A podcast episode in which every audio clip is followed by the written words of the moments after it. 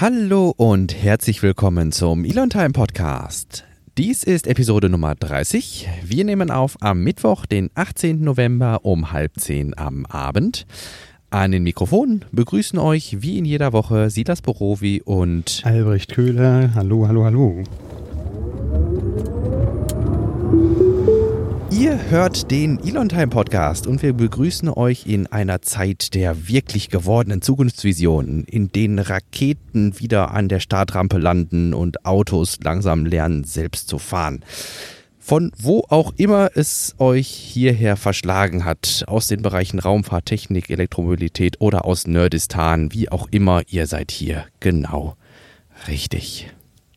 Aus Nerdistan, das hat mir gefallen. Schön. Ich hatte mir überlegt, dass es doch vielleicht auch mal ganz nett wäre, wenn wir unsere neuen Hörerinnen und Hörer mal so zwischendurch begrüßen und mitnehmen auf äh, unsere Reise in unser Pet.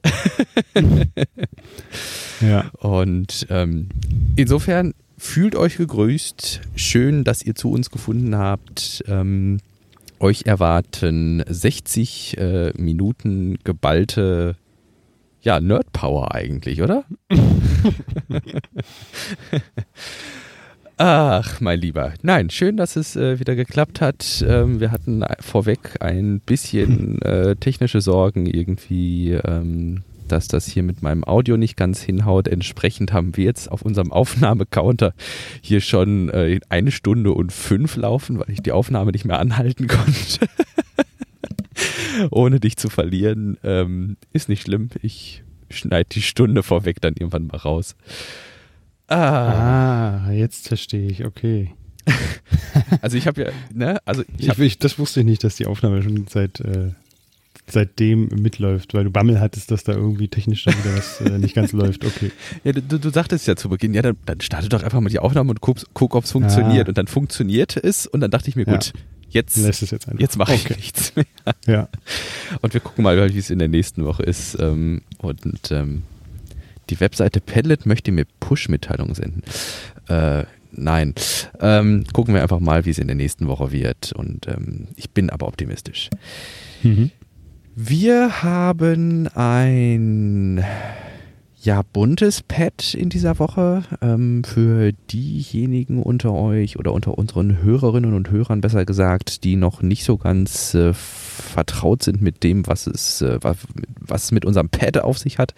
Ähm, es ist tatsächlich ähm, ein, ähm, ja, was ist das hier so ein bisschen? Das ist so eine Leinwand, nennt sich, nennt sich das bei Padlet, also padlet.com. Das ist so eine, so wunderschöne Gedanken, ähm, an einen Canvas-Heft. Also ein bisschen wie so ein Whiteboard und da heften wir immer unsere Links drauf und äh, versehen die mit einem Titel, um unsere Gedanken ein bisschen zu sortieren, was so in der letzten Woche passiert ist. Dann stellen wir immer noch möglichst ähm, Verbindungen zwischen diesen Links her, um da so einen roten Faden reinzukriegen und richten Überschriften ein. Also wir sortieren die Folge vorab na, also äh, wenn die Folge so eine, ungefähr so eine Stunde lang ist, dann äh, haben wir uns schon eine Stunde vorher mit diesen ganzen Themen ähm, auseinandergesetzt und ähm, ja, bringen die euch dann hier näher. Und wenn ich mir so unser Pad anschaue, ähm, wir haben nicht so richtig riesengroßes. Nö, genau, so viele kleine einzelne Dinge. Ne? Also bei ja. SpaceX ist jetzt nicht so viel, also an Masse nicht so viel passiert. Natürlich ja, hatten wir ja. ein sehr interessantes Ereignis jetzt äh, letzte Woche mit, dem, mit der Crew One Mission, die ja dann vier Astronauten zur ISS gebracht hat, aber äh, so viel mehr an größeren Dingen, so wie wir es in den letzten Wochen ja immer mhm. mal gehabt haben, ist jetzt nicht passiert, weshalb wir uns so ein paar kleinere einzelne Dinge rausgesucht haben und jetzt im Bereich der Raumfahrt da auch mehr im Allgemeinen mehr drauf geguckt haben. Ja, dann kommen wir doch vielleicht direkt zur Crew One. Hm. Ja, ähm, genau.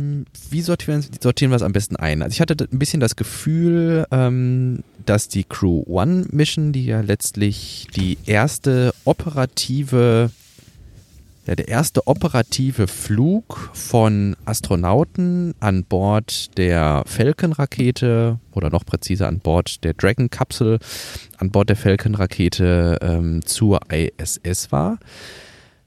Aber ich persönlich hatte so ein bisschen gef das Gefühl, dass der, dass die Demo Mission 2 also an, äh, wo Bob und Dark hier letztlich auch irgendwie eine volle Mission drauf absolviert haben, jetzt Crew One so ein bisschen die Aufmerksamkeit gestohlen haben. Wie hast du das empfunden? Mhm. Mm, ja, das ist richtig. Da hatte ich auch das Gefühl und das, ich war anscheinend auch nicht der Einzige, denn eine Freundin schrieb mich dann irgendwann mal an und meinte so mal, Albrecht, was war denn da jetzt eigentlich der große Unterschied? Und dann meinte ich, naja, war halt, da gab es viel mehr Testroutinen und die haben halt äh, sich da langsam rangetastet und äh, äh, haben halt geschaut, wie sie zurechtkommen da zu zweit auf der ISS und welche Probleme es dann noch gibt und dann was, welchen Dingen man noch so feilen müsste. Und äh, die Crew One Mission war dann halt die, die dann auf diesen Erfahrungen aufgebaut hat. Um, ähm, aber so richtig, ja, da wüsstest du wahrscheinlich noch ein paar mehr Argumente, ja. warum man da vorher so eine Demo-Mission gemacht hat und warum man. Ja, gut, ich sag mal so. Aber die Frage ist, warum man das halt auch, warum man das so ausgeschlachtet hat, ne? Ja. Die Demo ein, die Demo One Mission, warum man das nicht mit der Crew One Mission gemacht hat, die Richtig. ja komplett operativ ist. Ja. Das hätte ich mir dann schon auch eher vorgestellt, vor zumal ja dann auch mehr Astronauten da auch beteiligt sind. Ja, ja, ja, ja. Ähm, vollkommen richtig, sehe ich sehr ähnlich. Ähm, die Demo 2 Mission muss man sich einfach vor Augen halten, das war eine, wie du das gerade sagtest, eine Testmission. Und Bob und Dark waren auch nicht irgendwie irgendwelche Pilot, äh, irgendwelche Piloten, irgendwelche Astronauten, die jetzt dann eben an Bord eines Testvehikels zur ISS liegen sollten, sondern Bob und Dark haben, genau genommen, waren die Testpiloten.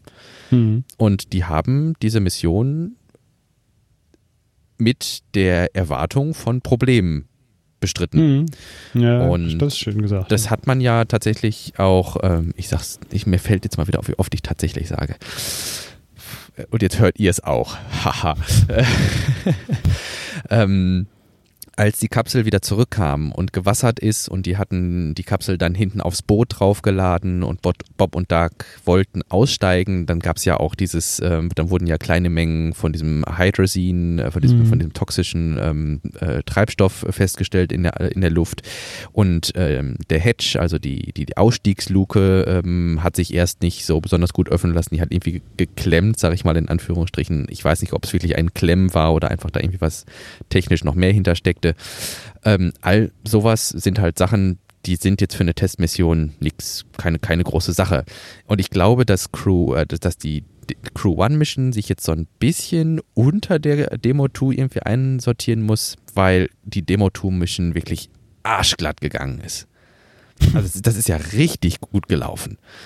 Und wenn man sich dagegen zum Beispiel die Boeing Starliner-Mission anguckt, die haben ja letztlich das Gleiche vorgehabt. Mhm. Die wollten auch den, den, den, letzten Zertifizierungsflug mit dem Starliner machen und äh, da ist alles schief gelaufen. Mhm. Und äh, genauso hätte es halt auch äh, der Demo 2 äh, dann ergehen, ergehen können. Und äh, Bob und Dark waren halt wirklich als Testpiloten auf der Dragon Kapsel darauf trainiert, im Zweifel dann auch manuell dran gehen zu können und da wirklich eine große Control Authority über diese Kapsel ähm, wieder zu erlangen und äh, das Ding zur Not in Anführungsstrichen per Hand wieder zurück zur Erde zu bringen. Ähm, und das war bei den jetzigen Astronauten mit Sicherheit nicht mehr in diesem Umfang. Die NASA hat mit Sicherheit Übriges getan mit der medialen Berichterstattung. Ich glaube, die haben einfach dieses Launch America, also dieses, dieses, dieses, dieses, dieses, ähm, wie nennt man das Tantra, äh, Mantra, äh, ne? Mhm. äh, das wir machen, also wir äh, bringen wieder äh, amerikanische Astronauten vom Boden einer amerikanischen Launch Facility zur ISS. Ich glaube, das ist diesen Pathos, den hat man da sehr stark ausgeschlachtet irgendwie. Und entsprechend war da dann, ja, war dann jetzt nicht mehr viel die, die, übrig. Ja, da kam, die, die, Zeit war einfach reif dafür, glaube ich. Ja. Dass, du hast du recht, äh, das da zur Crew, äh, zur Demo-Mission 2 zu machen. Genau. Trotzdem, was äh, ich in Tims äh, Livestream auch nochmal erfahren habe, äh, wo man sich äh, nochmal Gedanken machen kann, ist, äh, die Crew One Mission war ein World's First. Wenn man bedenkt, das ist die, das erste Mal, dass an Bord einer Kapsel vier Astronauten ins Weltall geflogen sind.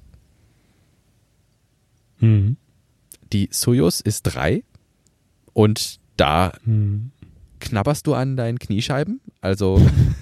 Ja, die Bilder, ne, die sind äh, immer sehr eindrücklich, wenn ja. man das mal vergleicht, die, wie die äh, Astronauten in der Soyuz-Kapsel sitzen und äh, wie ja. die äh, Astronauten in der, in der Dragon-Kapsel sitzen. Das ist doch schon, sieht zum einen luxuriöser, aber auch wesentlich Platz sparender aus. Ja, vor allem die ähm, in der Dragon-Kapsel, wenn die auf, auf, auf Reiseflughöhe ist, dann äh, ziehen die Astronauten ihren Anzug aus, äh, also steigen aus den Sitzen aus, ziehen mhm. den Anzug aus, ziehen ihren, ihre, ihre Schlafklamotten an, ziehen sich so einen Schlafsack über und legen sich zum äh, Schlafen dann wieder da in die Sitze und sowas. Also die können sich mhm. da richtig schön drin bewegen.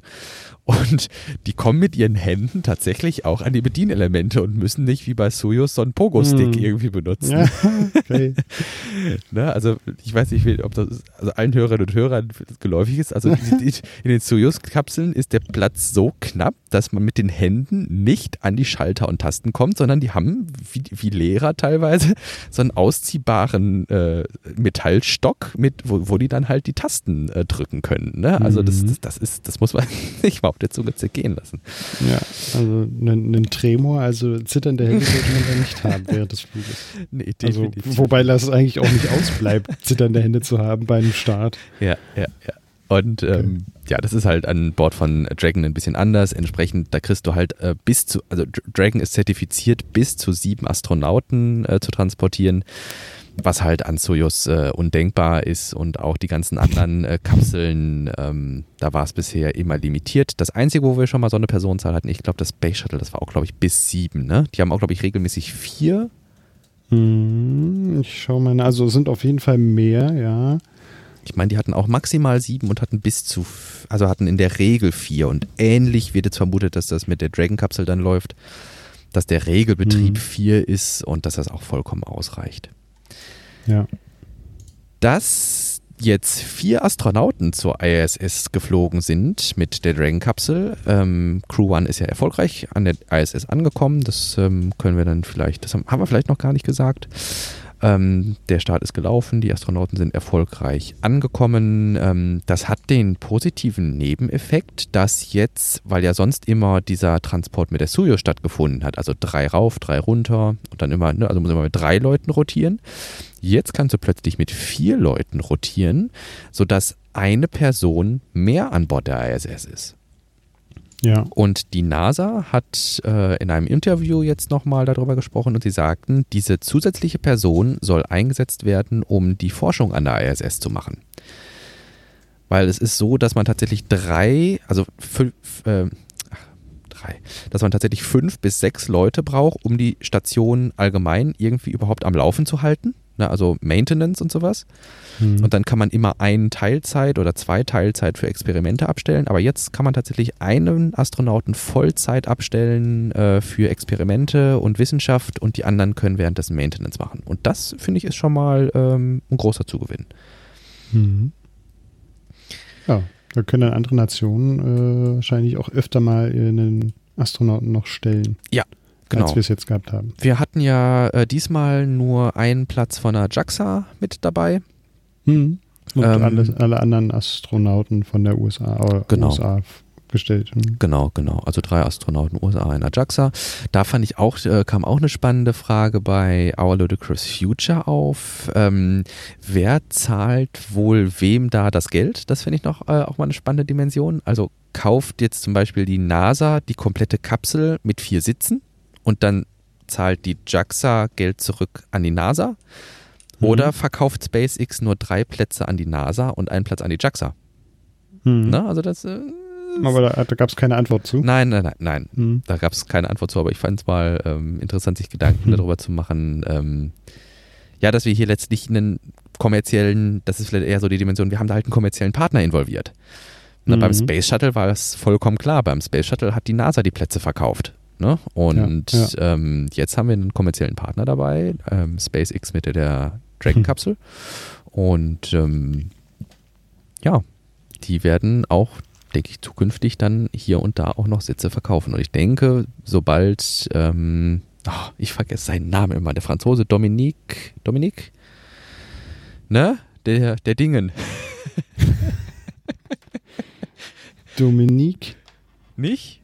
Hm, sag mir mal eine Verbindung zu dem. Der französische Astronaut, der als der schon gesagt hat, er fliegt mit der Crew, äh, mit der Dragon-Kapsel zur ISS. Ah, okay. Ähm, das hat man letztens schon mal, ne? Mhm. Wir sollten es besser wissen. French Astro Astronauts. Ich kann ja zwischendurch einmal nochmal nachreichen, Thomas dass das Pesquet. Space Shuttle, ah, Pesquet, ja, ähm, dass das Space Shuttle bis zu acht Personen Ui, transportieren ja, okay, guck mal. Genau. Thomas Pesquet. Wir, wir wiederholen jetzt dreimal. Thomas Pesquet. Thomas Pesquet. Thomas Pesquet. Pesquet. Ja. Fürs nächste Mal, wir haben es jetzt. Ob es das gebracht hat. Also, du meinst, wir haben es jetzt dreimal gesagt, dann haben wir dreimal gut. Ne?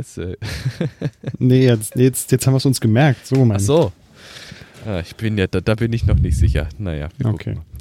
Ja, aber Auf jeden Fall hat Matthias Maurer ja auch bald mal einen Startplatz. Der wird äh, auch bald. aber ich oder? Mal. Na, ich bin mir nicht sicher. Maurer.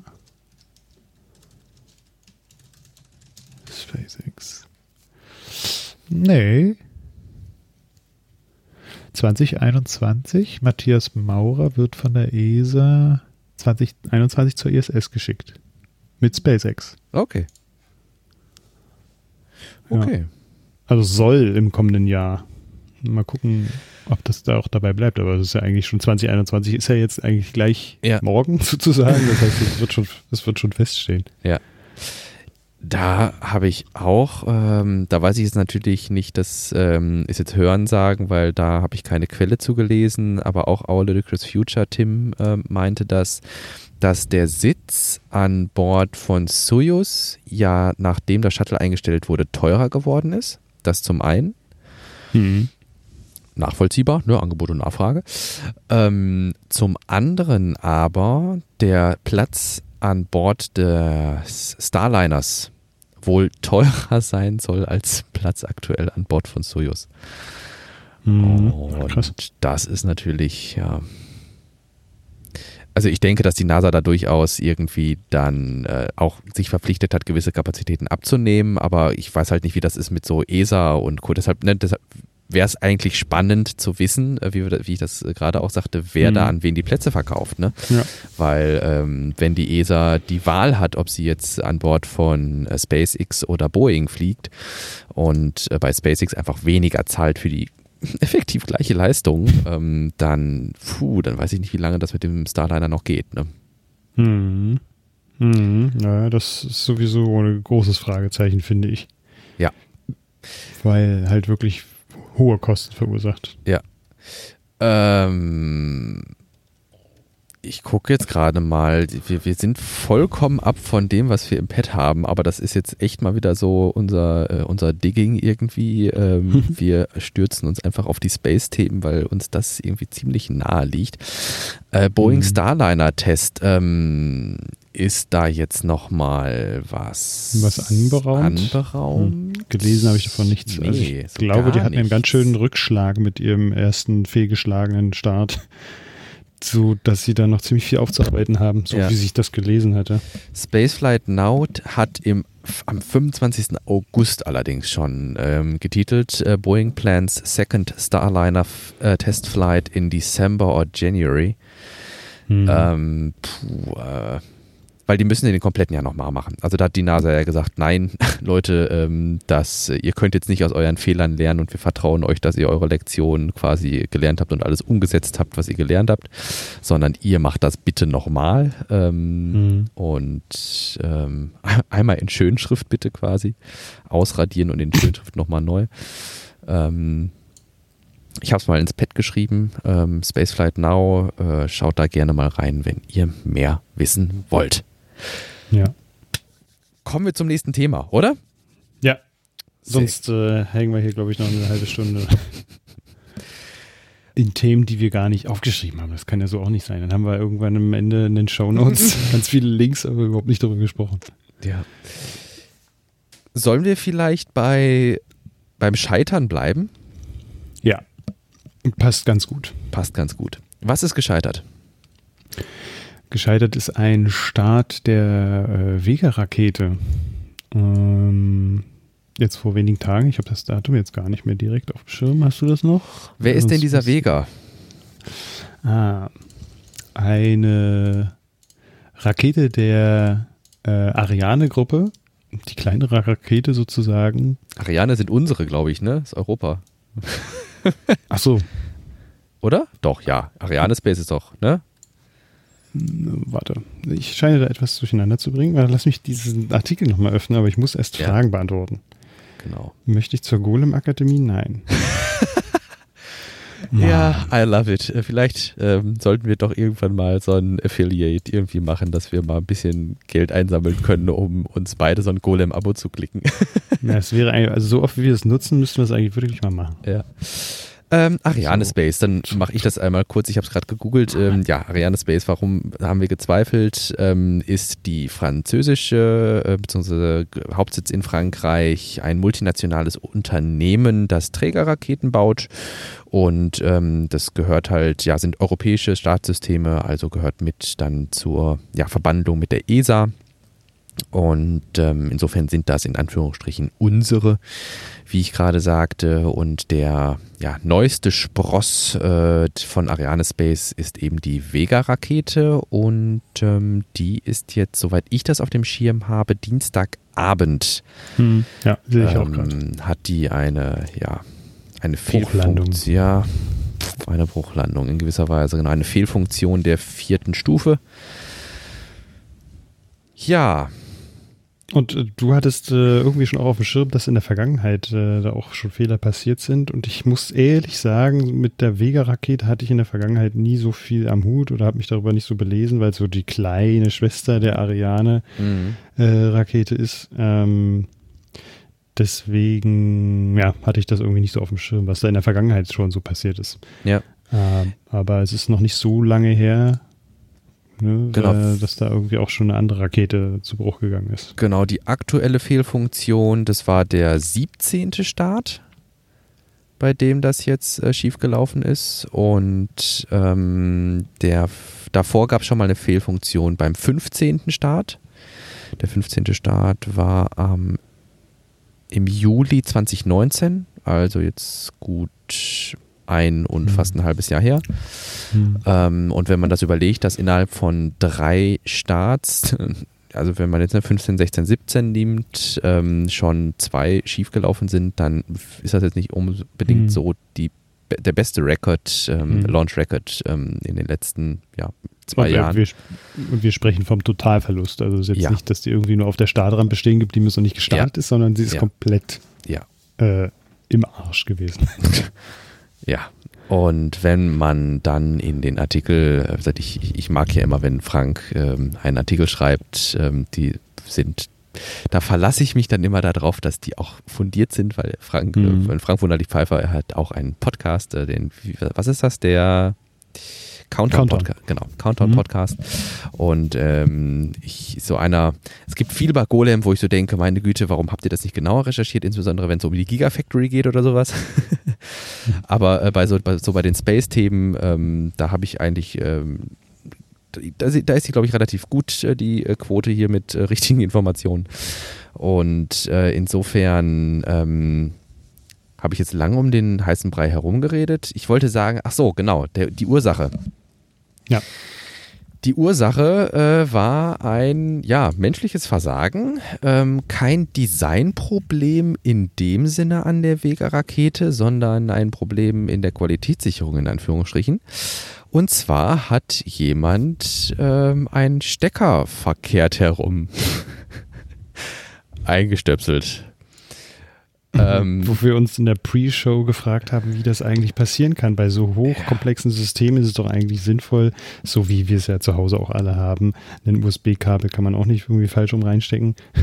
Ja. Dann äh, das müsste es auch irgendwie ein System geben, wo das auch vermieden werden kann, ne? ja. anhand eines Steckerdesigns. Ja. Aber wahrscheinlich, und wie es ja so oft ist, äh, sind die Probleme dann doch auch komplexer. Ähm, war das wahrscheinlich gar nicht unbedingt wie so ein Steckerdesign, wie wir es hier von zu Hause kennen, sondern da wurden die irgendwie gelötet oder was weiß ich. Und äh, da kann das dann vielleicht doch mal passieren. Aber ja. sollte natürlich nicht passieren. Gut, aber ich sag mal, wenn der Fehler daraus resultiert ist, ähm, wie er jetzt auch, auch Scott Mandy äh, schrieb, entsprechend würde ich dem jetzt schon eine relativ, ähm, ne, das war auch das, wo ich gerade mit der Reputation von Frank äh, hin wollte, ähm, wenn das mhm. jetzt wirklich confirmed ist, dass das ein falsch herum oder falsch, es muss ja nicht, es muss, es muss ja nicht unbedingt ein Stecker sein, sondern einfach Kabel A wird mit Seite also schwarzes Kabel wird mit rotem Kabel verbunden und rotes Kabel mit schwarzem Kabel. Verdammt. Ne? Also ähm, das mhm. ist so eine Art von Vertausch. Ähm, das dürfte meiner Meinung nach auch nicht möglich sein. Jeder, der schon mal an neueren Autos rumgeschraubt hat oder sowas, der weiß, dass Stecker sich kodieren lassen. Also selbst Koaxialleitungen, die nur zweipolig sind im Grunde und einen Kern und einen Schirm aufweisen, da ist es so, dass du diesen Stecker, den kannst du nur in einer Richtung drauf stöpseln.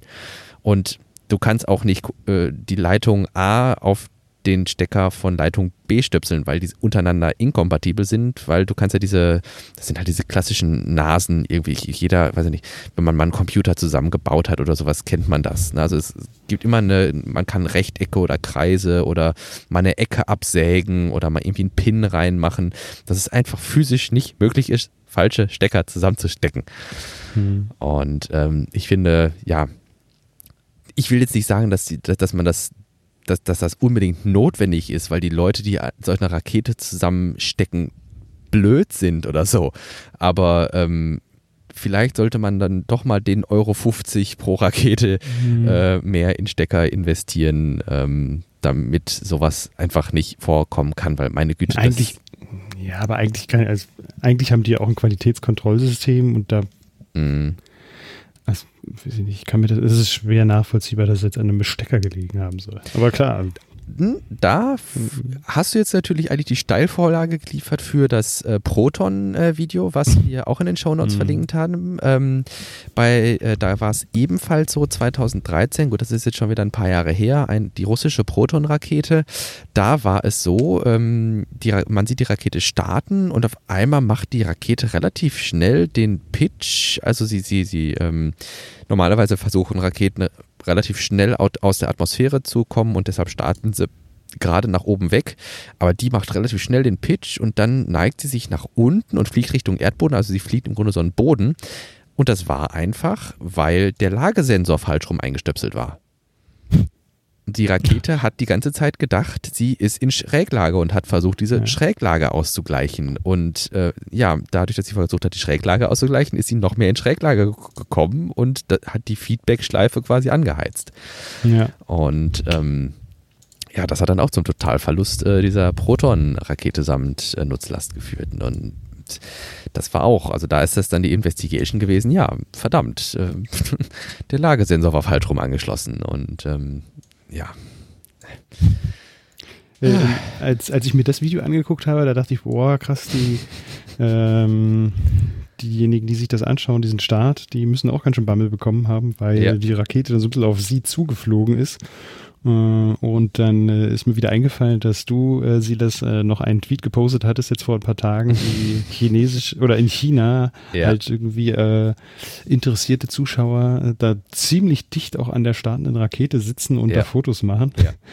Und da möchte man sich nicht vorstellen, was passiert, wenn die dann doch irgendwie ein paar Meter vielleicht fliegt, aber dann ja, ja doch abstürzt. Ja, Launch Photography, also äh, das Fotografieren von Raketenstarts, das ist ja, das ist ja für manche Fotografen wirklich Haupteinnahmequelle und die haben das zur Perfektion weiterentwickelt. Und äh, wenn man das von ja, europäischen oder von amerikanischen Starts ähm, so sieht, dann sind das in der Regel so ähm, so ferngesteuerte Kameras, die sind dann da aufgebaut und haben irgendwie so einen Schirm und dann äh, ist quasi auf den Start getimt, dass sie dann da so eine Re Serienbildaufnahme machen. Aber ja, in äh, China scheint das dann irgendwie noch manuelle Profession zu sein, dass man dann da wirklich neben dem Raketenstart äh, äh, hockt und, weiß ich nicht, paar hundert Meter weit weg. Es ist unfassbar gewesen, das Video. Ja, komm, wir machen hier mal ja, ein paar Videos. Klick, klick, klick, klick, klick, klick. Hm, ja. ja. Und ich meine, da, da gab es ja Antworten dazu, zu diesem, äh, zu diesem Tweet und da sind da doch richtig krass detaillierte Bilder zu sehen, ne, ja. die man so jetzt äh, von dem Pad, von ja. der 39A-Pad so jetzt nicht sehen würde. Ja, also vom Pad, wo das Space Shuttle für gestartet ist, für diejenigen, die da nicht ganz so tief drin stecken. Schon, schon krass. Und dann, ach, da hat jemand mal noch das Bild, hat da jemand ja, tatsächlich. Hat jemand mal noch ein, äh, ein Bild gepostet und gezeigt, wie weit die dann tatsächlich davon entfernt sind. Das sind mm. dann tatsächlich nur ungefähr 1000 Feet. Das ist dann wirklich wenig. Gut, mein Lieber. dann würde ich sagen, kommen wir zum nächsten Thema, oder? Mhm, ja, ja. Sehr schön. Ähm, du schmeißt jetzt, das fällt mir gerade ein, vielleicht schmeißt du dann, wenn wir darüber gesprochen haben, noch einmal kurz den Tweet mit den ähm, mit den Zuschauern mit aus den China. Zuschauern ja. aus China einmal kurz rein. Habe ich gemacht, habe ich gemacht gerade. Wunderbar. Und dann habe ich tatsächlich jetzt den Überblick verloren, weil wir vergessen haben, unsere ähm, Überschriften hier durchzumarkieren, wenn wir da waren. Ähm, Crew One hatten wir, Scott Manley hatte ich auch gesagt, die Beobachter hatten wir und dann sind wir schon Du hast noch Sentinel, sehe ich hier. Wollte ich, genau, wollte ich gerade ansprechen. Und zwar ist mir doch gerade aufgefallen, dass wir auch äh, noch einen SpaceX-Start demnächst haben. Jetzt am 21. November ist er zumindest vorgesehen. Und da wird die Copernicus-Familie noch etwas erweitert mit dem Sentinel-6-Satelliten. Mhm. Das ist ein Satellit, der dann genauere Meeresspiegelmessungen äh, aufnimmt. Und äh, ja, für diejenigen, die Copernicus nicht kennen, das ist ein Erdbeobachtungsnetzwerk, also äh, Satelliten, die da oben im All herumschwirren und unterschiedliche Daten aufnehmen. Ähm, für Giga Berlin zum Beispiel verwende ich immer ganz gerne die Daten vom Sentinel-2P-Satelliten. Das sind äh, ja äh, Fotoaufnahmen, die dann auch fast täglich gemacht werden. Oder ne, alle zwei täglich für Giga Berlin-Gelände zumindest und man dann halt sehen kann, wie weit jetzt bestimmte Dinge fortgeschritten sind oder welche Veränderungen stattgefunden haben. Und dann gibt es auch Satelliten, die dann äh, mit speziellen äh, Sensoren äh, äh die CO2, äh, ja. das CO2 messen können oder auch schauen können, wie stark jetzt die Waldbrände sind. Ähm, ja. Und ähm, das ist eigentlich ganz interessant, weil das gibt uns das Instrument hier auf der Erde äh, zu sehen, wie doch auch die Umwelt beeinflusst wird und durch wen. Und äh, das sind halt ganz gute Fakten, die da gesammelt werden, um auch darauf äh, dann zu reagieren. Ne? Ich meine, die Sentinel-Satelliten sind doch auch in einem sonnensynchronen Orbit, oder? Weißt du das? Das weiß ich jetzt nicht. Nee. Also das ähm, wäre jetzt so das, was ich mir vorstellen würde, dass du quasi mhm. die Satelliten immer im hellen, also auf dem hellen Teil der Erde auch äh, fliegen lässt. Mhm. Also zumindest die Satelliten, die dann auch Bildmaterial sammeln sollen, ja. Ich weiß genau. aber nicht, ob das auf alle halt zutrifft, ne? Ja, okay, gut. Aber das wäre jetzt so, das wäre jetzt einfach nur so der Spin äh, gewesen, den ich so als ähm, aus der naturwissenschaftlichen Perspektive vielleicht noch reinbringen wollte, ähm, mhm. dass ja letztlich die Möglichkeit überhaupt sowas festzustellen wie Waldbrände und ähm, Smog und CO2-Konzentration, das basiert ja zum großen Teil darauf, dass man sich Bilder anguckt und die Bilder halt einfach mit unterschiedlichen Kameras gemacht werden, die in unterschiedlichen Wellen, also Lichtwellenspektren, Empfindlichkeiten aufweisen. Und äh, was wir da ja schauen, ist ja nicht letzt, ist ja nicht wie bei äh, wie bei einem Radar oder sowas, dass wir, dass der Satellit ähm, etwas zur Erde zurück, äh, also etwas zur Erde sendet und dann guckt, was wieder zurückkommt, sondern ich gucke mir das Sonnenlicht an, was auf die Erde trifft und welche Anteile jetzt aus dem Sonnenlicht wieder zurück zum Satelliten kommen. Daraus kann ich ja dann extrahieren, was auf der Erde geblieben ist. Und daraus äh, lässt sich dann zum Beispiel extrahieren, wenn jetzt zum Beispiel besonders infrarotes Licht, meine ich, ist es, ähm, auf der Erde zurückgeblieben ist, also besonders wenig infrarotes Licht zurückgestrahlt wurde, dann ist da eine besonders hohe Konzentration von CO2 zu vermuten oder anderen Treibhausgasen und sowas. Mhm. Um, Aber die Sentinel-Satelliten, die werden auch mit Radardaten, also zumindest jetzt bei dem Sentinel-6-Satelliten mhm. werden halt äh, Radarimpulse ausgesandt, die dann mhm. äh, von der Meeresoberfläche reflektiert werden und okay. können dann ähm, speziell gemessen werden und geguckt werden, wie da der, der tatsächlich, tatsächliche Wasserpegel ist. Okay. Und da, da ist ja eine sonnensynchrone so ein synchroner Stand gar nicht unbedingt nötig. Das wäre dann gar nicht so wichtig, genau. Es mhm. gibt ja auch Satelliten, die dann die Erde zum Beispiel bei Nacht überfliegen, um diese mhm. äh, Karten zu erstellen. Ähm, die ist auch schon ewig nicht mehr aktualisiert worden. Ich glaube 2016 zum letzten Mal, diese äh, Lichtsmog-Karte. Weißt du, wie ich meine? Es gibt so eine Heatmap, ähm, wo das mhm. Licht besonders, äh, also wo, wo besonders viel Lichtverschmutzung ist. Hm. Und ähm, sowas brauchst, da brauchst du natürlich dann auch Satelliten, die äh, die Erde bei Nacht überfliegen, um äh, sowas dann auch festzustellen. Hm. Jojo.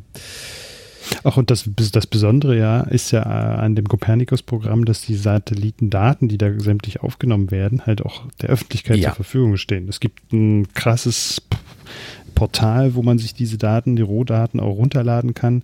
Äh, aber das dann zu verarbeiten auch, ähm, ist nicht ganz so einfach. Es gibt jetzt mittlerweile auch äh, äh, Erdbeobachtungsprogramme, die das auch wesentlich vereinfachen, wo man dann sagt, mhm. okay, ich möchte jetzt eigentlich nur die Daten von dem und dem Tag haben und mit diesen Spektren äh, und die dann halt das Material auch so aus, aus, ausstoßen sozusagen oder ausgeben. Äh, wer baut ähm, die Sentinel-Satelliten? Ist das auch ein europäisches hm. Programm? Das ist von der ESA. Ja. Ja gut, das ist dann wieder so, wir haben uns, das haben wir vor Ewigkeiten mal in der Folge ähm, so angestrengt, diese Überlegung, wofür geben, also dieser Euro pro Kopf, weißt du, pro Jahr, mhm. den wir als Europäer für Raumfahrt ausgeben, wo man sich dann immer wieder fragen kann, wofür? Ähm, aber sowas zum Beispiel, ne, dass mhm. man dann wirklich offenen Zugriff auf diese ganzen Daten bekommt und ähm, du dann beispielsweise hingehen kannst und das dann in dein Projekt an, einbinden kannst, um zu sagen, mhm. hier, äh, das ist Gigafactory aus der Luft. Wobei da finde ich immer noch witz, äh, witzig drüber nachzudenken. Das war mir am Anfang gar nicht so super intuitiv klar. Du kannst ja gar nicht das Bild von jedem Tag nehmen. Da sind ja mitunter Wolken drauf. Ja. Wenn man, ja, ne, also wenn man bei Google Earth, ich, ich finde, man entwickelt so eine gewisse Selbstverständlichkeit, wenn man einen Kartendienst mit Satellitenbildern aufmacht. Ja, dann ist immer wolkenfrei. Mhm. Aber äh, du hast ja natürlich damit zu tun, wenn du jetzt, jetzt die Bilder von den letzten Tagen, gut, jetzt die letzten Tage war es ziemlich wolkenlos, aber weiß nicht, so vor einer Woche oder sowas, äh, zumindest bei uns hier im Ruhrgebiet, da war es dann doch eher verregnet. Und da hättest du mal so fünf, sechs Tage überhaupt gar keine Bilder gebrauchen können. Ja. Ja, das stimmt. Ja, das ist dann auch die Herausforderung, äh, diese ganzen Bilddaten äh, dann auch so zu verrechnen. Also ich meine, das mhm. macht ja keine Person, da sitzt ja keine Person dahinter, sondern es gucken sich Computer an, wie hoch ja. die, die Wolkendichte ist tatsächlich und rechnen dann am Ende, wenn die, wenn keine Wolken da sind, dann eine ordentliche Weltkarte zusammen. Ja, ja. Und das kann man, also zumindest das Tool, was ich immer nutze, da kann man auch mal drüber sprechen, das ist äh, Sentinel Hub. Und äh, da kann man das halt auch einstellen, wie hoch die Cloud-Dichte jetzt sein, äh, die Wolkendichte sein soll für die Bilder, die man jetzt ausgegeben haben möchte. Und wenn man da null einstellt, dann kriegt man halt auch nur die Bilder, wo kein, keine mhm. Wolken drauf sind. Mhm. Das ist eigentlich ziemlich praktisch. Ja, schick, aber wie gesagt, ich bin, ich, ich, ich würde jetzt nicht sagen, dass das irgendwie ein besonders kritischer Start ist. Ähm, geht ja nicht mit Ariane Space. Mhm. ähm, aber von wegen Start, da möchte ich noch kurz unterbringen, das schmeiße ich auch gleich noch rein. Ähm, das hatte ich auch während der Pre-Show schon reinschmeißen wollen. Der kommende Starlink-Start hm. wird mit einer Falcon-Rakete unternommen, die zum siebten Mal startet. Die ist sechsmal gestartet, und sechsmal wieder gelandet. Das darf man sich mal ganz dezent auf der Zunge zergehen lassen. Ähm, und äh, ja, wie gesagt, nächster Starlink-Start. Äh, wir informieren bei Twitter, wann der Live-Feed verfügbar ist. Ähm, die Rakete startet zum siebten Mal. Ja. Finde ich krass.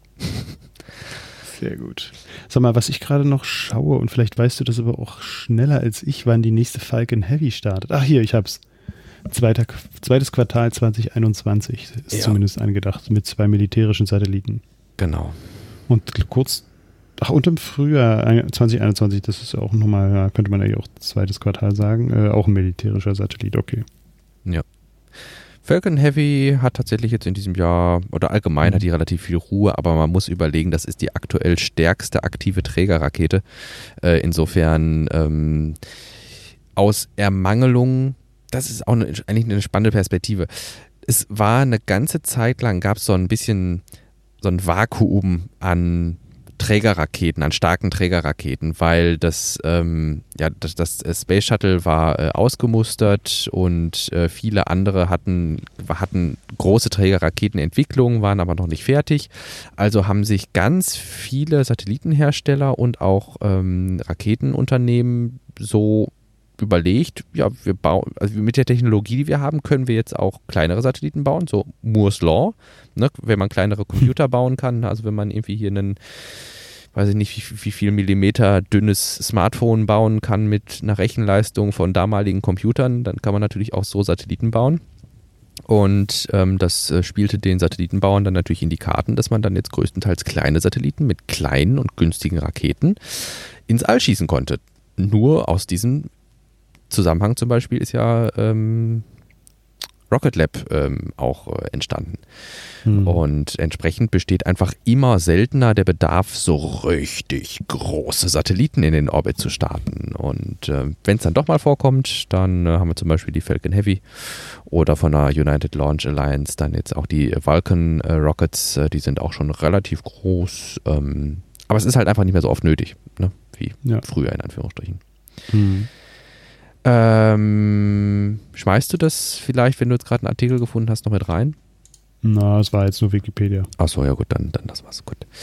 Das kann man auch schnell, schnell mal recherchieren. Jo, gut. Dann habe ich noch ein Anliegen im Stil einer, ja, ein Follow-up, eine Hausmitteilung, eine Korrektur, wie man es auch immer äh, nennen mag. Ähm, und zwar, wir hatten in der letzten Woche berichtet, dass Jim Bridenstine, der aktuelle NASA-Administrator, jetzt auch bald zurücktreten wird. Und wir hatten das sehr stark in Zusammenhang gebracht mit den äh, US-Wahlen einfach, dass Joe Biden jetzt als äh, Demokrat gewählt wurde und äh, Jim Bridenstine ja aus der republikanischen Ecke kommt und Bridenstine ja tatsächlich auch mal als republikanischer Politiker aktiv war und da hatten wir so Spannungen dann auch vermutet, das hatte ich auf Twitter dann auch nochmal geschrieben, dass er wirklich eingefleischter Republikaner ist und dass es deshalb vielleicht was damit zu tun hat. Turns out, nein, Bridenstine wollte sowieso zurücktreten, egal wer gewählt wird. Und ähm, ja, das äh, stand wohl schon vor der Wahl fest. Äh, es war, wurde nur nicht so laut ausgesprochen und ähm, jetzt hat Brianstein nochmal ein, in einer PK nach dem Crew One-Start äh, kurz darüber gesprochen, dass er aus, ähm, ja, dass er einfach mehr Zeit mit der Familie äh, verbringen möchte. Und ähm, ich denke, wenn man so sich mal vor Augen führt, dass man als NASA-Administrator wahrscheinlich eher so eine 80-Stunden-Woche hat ähm, und dann noch Kinder und Frau zu Hause sitzen hat, dass man dann sagt, ja gut, nach vier Jahren ist auch mal gut jetzt. Ähm, das ähm, ist, denke ich, ein valides Argument, auch wenn es ein Standardargument ist, aber meine Güte, vielleicht ist es ein Standardargument, weil es ähm, ja einfach ein standardehrliches mhm. Verfahren ist. Und, also das ähm, kann ich mir auch gut vorstellen. Ja, ja das wird schon. Na, und von daher nur das nochmal kurz, um also als Follow-up. Ähm, das wollte ich noch einmal loswerden. Mhm. Äh, da hatten wir ja kurz gerade schon über die Rocket Lab äh, Rakete gesprochen jo. und äh, da hattest du dann nochmal rausgesucht, dass wir jetzt demnächst auch, also ich, morgen meintest du, ne? Gibt es morgen, morgen den Rocket Lab äh, Start, genau. dass da auch das erste Mal dann der, die, der Booster wiederverwendet wird. Er wird dann zwar erst noch gewassert, ähm, aber später ist dann geplant, den auch einzufangen per Hubschrauber und dann wieder zur Erde zu bringen, um Kosten zu sparen. Genau, also Rocket Lab äh, finde ich eigentlich insofern ganz spannend. Ich werde auch nicht müde, das zu erzählen. Die hatten ursprünglich ja überhaupt keine äh, Recovery-Pläne, also überhaupt keine Pläne, irgendwie Raketen ähm, aus dem Meer zu fischen oder wieder zu verwenden, einfach weil sie gesagt haben, meine Güte, das, das lohnt sich nicht. Und mhm. äh, unsere Raketen sind, wenn die aus dem Orbit zurückkommen, so zerstört, äh, dass man da nichts mit, mehr mit anfangen kann. Aber mit relativ kleinen Tweaks ähm, konnten sie jetzt äh, bei Erhaltung der Nutzlast, also so ein bisschen die Logik wie bei ja auch wieder wie bei Smartphones. Also obwohl die Smartphones immer schneller werden, ähm, aber die Batteriekapazität nicht so sonderlich äh, nennenswert zunimmt, ähm, sind die Akkulaufzeiten nicht besonders schlimmer als in der Generation davor, einfach weil das Ganze energiesparsamer wird und man deshalb mehr Power oben drauf packen kann. Und bei Electron, die haben auch halt ein bisschen Tweaks gemacht, dass die Rakete theoretisch mehr Nutzlast transportieren kann, aber sie erhöhen jetzt nicht die Nutz das Nutzlastrating von der Electron-Rakete, sondern sagen, wir erhöhen, äh, sondern wir investieren in Anführungsstrichen diese gewonnene Nutzlast in sowas wie äh, ein bisschen äh, Heat Shielding und in Fallschirme und in sowas. Das heißt, die äh, Elektron ist weiterhin rated auf ihre 300 Kilogramm und äh, kann jetzt aber eben diesen Wiedereintritt überleben. Und ähm, ja, Rocket Lab ist eben hingegangen und hat gesehen, dass das klappen könnte und dann probieren Sie es jetzt einfach mal aus. ja, dann können wir morgen mal beobachten, wie, wie es geklappt hat. Genau. Wir, wir werden da ja auch, wie bei SpaceX ja auch, äh, recht zeitnah auch zum einen und auch recht detailliert darüber informiert. Genau. Was da geklappt hat oder was nicht. Ich denke, Tim dort wird das auch als Feature äh, nochmal mhm. bei sich unterbringen, weil das definitiv ist was, wo er drauf hinfiebert. Ähm, von jetzt Zeitpunkt Aufnahme ausgehend sind es noch 28 Stunden, 14 Minuten und 40 Sekunden. Ähm, insofern, in, ja, wie, wie, wir gerade sagten, morgen. Ähm, und äh, wenn es nicht gescrubbt wird, es wurde jetzt ein paar Mal verschoben, ähm, dann wird das auch dann stattfinden. Ich glaube, das Weather war relativ gut angesagt und wir werden dann bei Twitter informieren. Vielleicht habe ich die Folge dann bis dahin ja auch schon raus. ja. Ich schmeiß aber auf jeden Fall nochmal, ich glaube, das hatten wir noch nicht im Pad, ähm, schmeiße ich es noch einmal mit rein. Oder hatten wir es im Pad? Hm? Ja. Ja? Dann äh, ein weiteres äh, Follow-up, das mache ich jetzt aber einmal ganz kurz. Ähm, wir hatten in der letzten Woche darüber berichtet, dass der ähm, ja, das Static Fire von SN8, also Seal Number 8 vom Starship, ähm, eine Anomalie gezeigt hat. Also es ist nicht so glatt verlaufen. Ähm, man hat irgendwann mal so, weiß nicht, das sah so ein bisschen aus wie, als wäre da geschmolzene, geschmolzenes Metall durch die Gegend geflogen. Also irgendwas ist explodiert ähm, unterhalb der Rakete ähm, und man sah dann also Trümmerteile wegfliegen. Ähm, die Rakete an sich steht noch, also der Prototyp steht noch, aber ähm, irgendwas ist kaputt gegangen.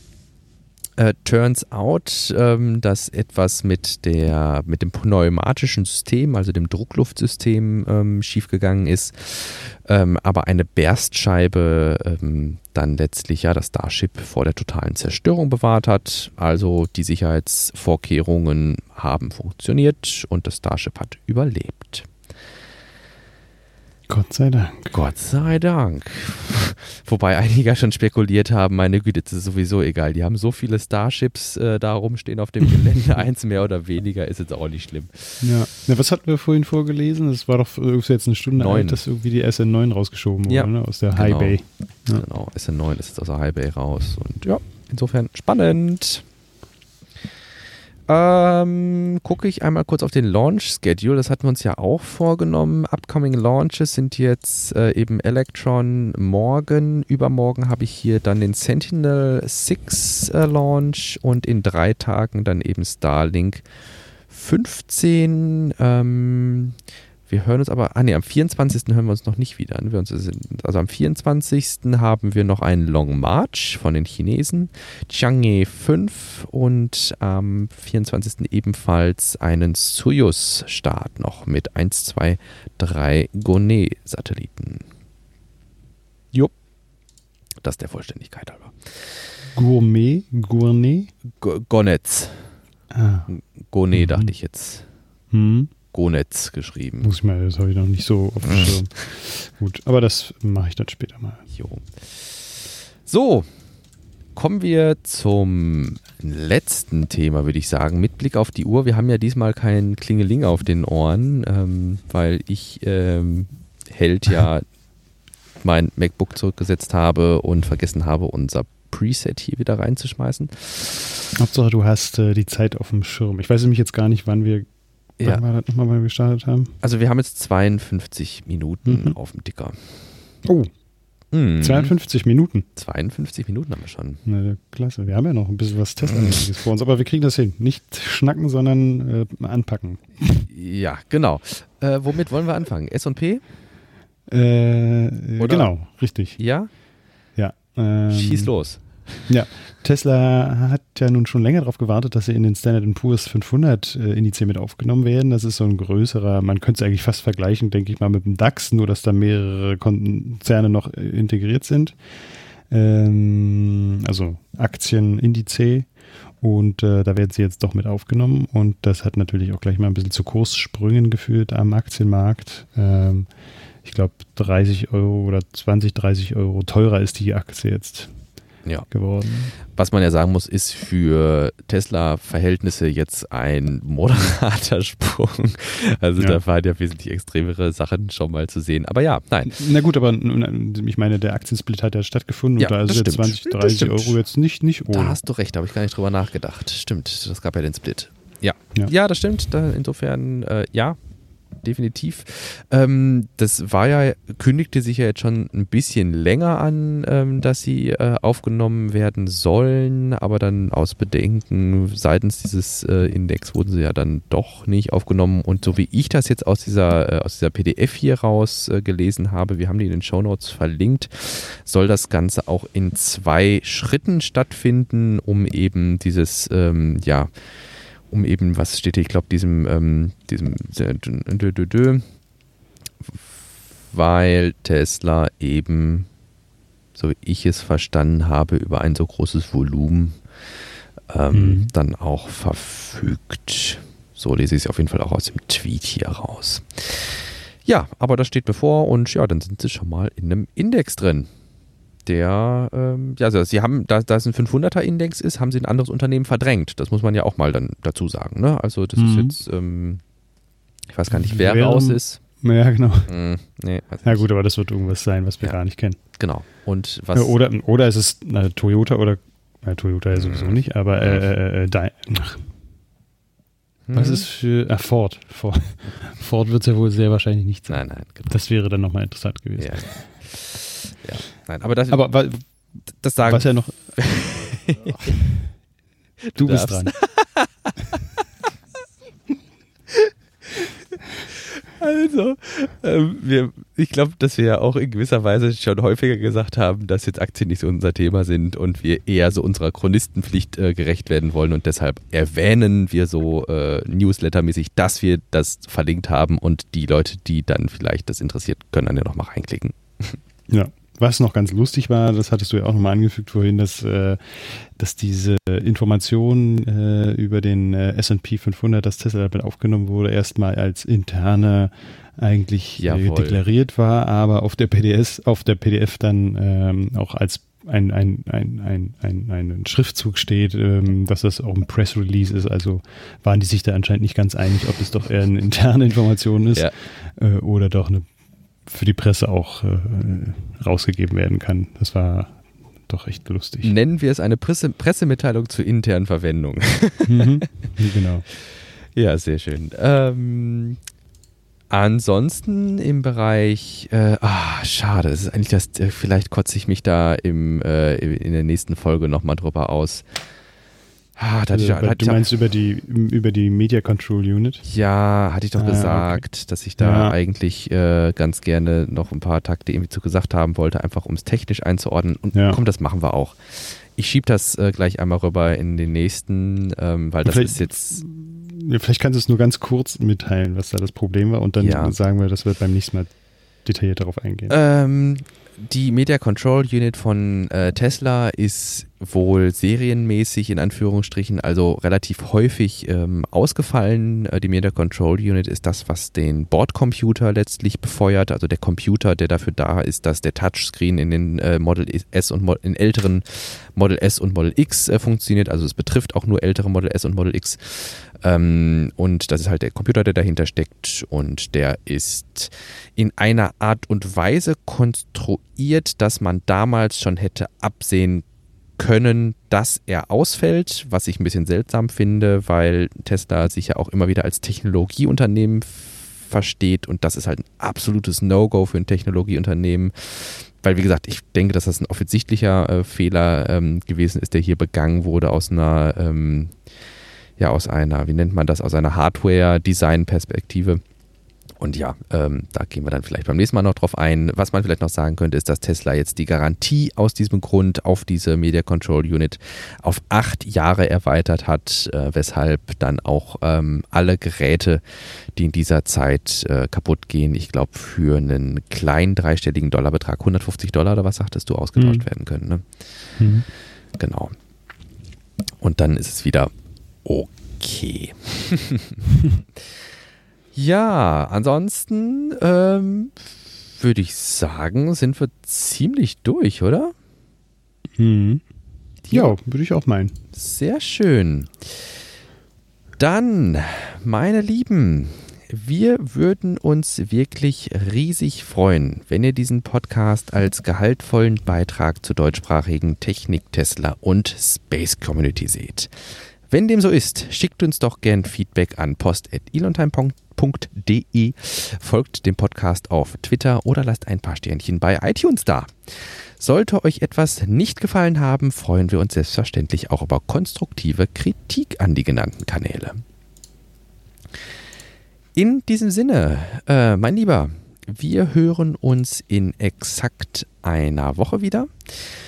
Unseren Hörerinnen und Hörern wünsche ich, ähm, ja, so, so, wir sind so auf dem Weg. Ich würde mal vermuten, dass ich doch, wir, wir wünschen einen guten Start ins Wochenende. Machen wir es so. Ich vermute eher, dass ich sie am Freitag als am Donnerstag veröffentlicht bekomme. Ja. Von daher wünsche ich jetzt einfach mal einen schönen Start ins Wochenende.